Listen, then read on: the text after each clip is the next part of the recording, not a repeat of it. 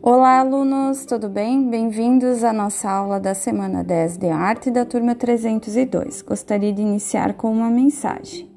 O segredo é um só: acreditar que tudo vai dar certo, porque vai. Como diz a mensagem, vamos pensar positivo, que assim tudo vai terminar bem. Nesta semana vamos estudar sobre cor. Vamos recapitular alguns conceitos que vocês já sabem e vamos focar em algumas coisas novas também. Temos um texto que deve ser copiado ou colado no caderno de arte. Então ele diz que a cor é um elemento visual caracterizado pela sensação provocada sobre a luz em nossos olhos. Ou seja, através do sentido da visão, nós vamos conseguir captar as cores. Existem dois tipos de cores, a cor luz e a cor pigmento. A cor luz é essa observada através dos raios luminosos que vêm do sol. É uma cor branca que ela pode ser dividida em várias outras cores.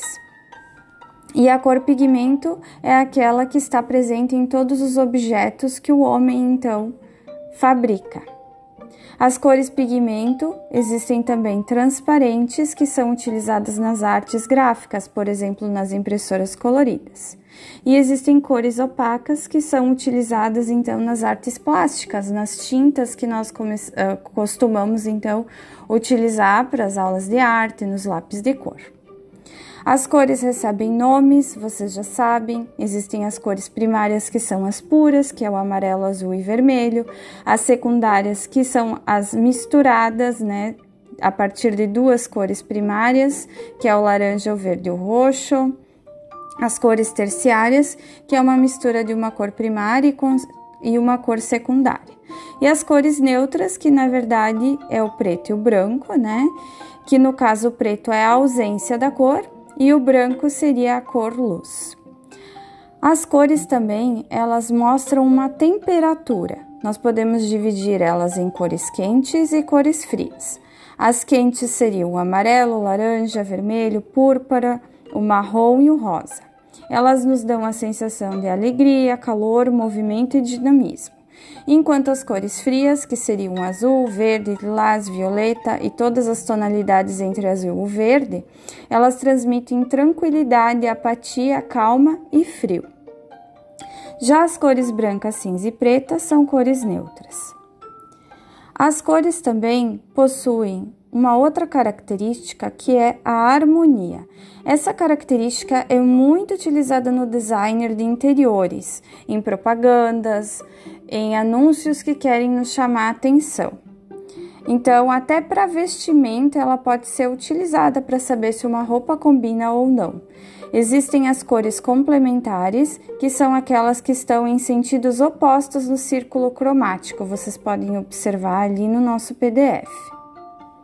São cores usadas para dar força e equilíbrio em algum trabalho para criar um contraste maior. As cores análogas são aquelas que estão ao lado no círculo cromático, observem a imagem também. São cores que são da mesma família, então elas dão a sensação de elegância e uniformidade. Existe também a gradação das cores, que nós já trabalhamos então através do degradê, né, e da técnica de luz e sombra. E também as cores podem ser utilizadas de forma monocromática ou policromática. Ou seja, monocromática é uma cor só em vários tons e policromática como nós, quando nós misturamos várias cores em um trabalho só. Para vocês entenderem um pouquinho mais sobre as cores, assistam o um vídeo clicando no link do YouTube. Ele é bem curtinho, mas ele é bem esclarecedor, vale a pena. Um recado importante: esse conteúdo vocês deixem no caderno, não precisa enviar foto por enquanto. Quando nós fizermos a nossa atividade prática, vocês vão enviar então as fotos do caderno e da atividade prática. Bons estudos, tenham uma ótima semana. Dúvidas pelo Classroom. Abração. Tchau, tchau.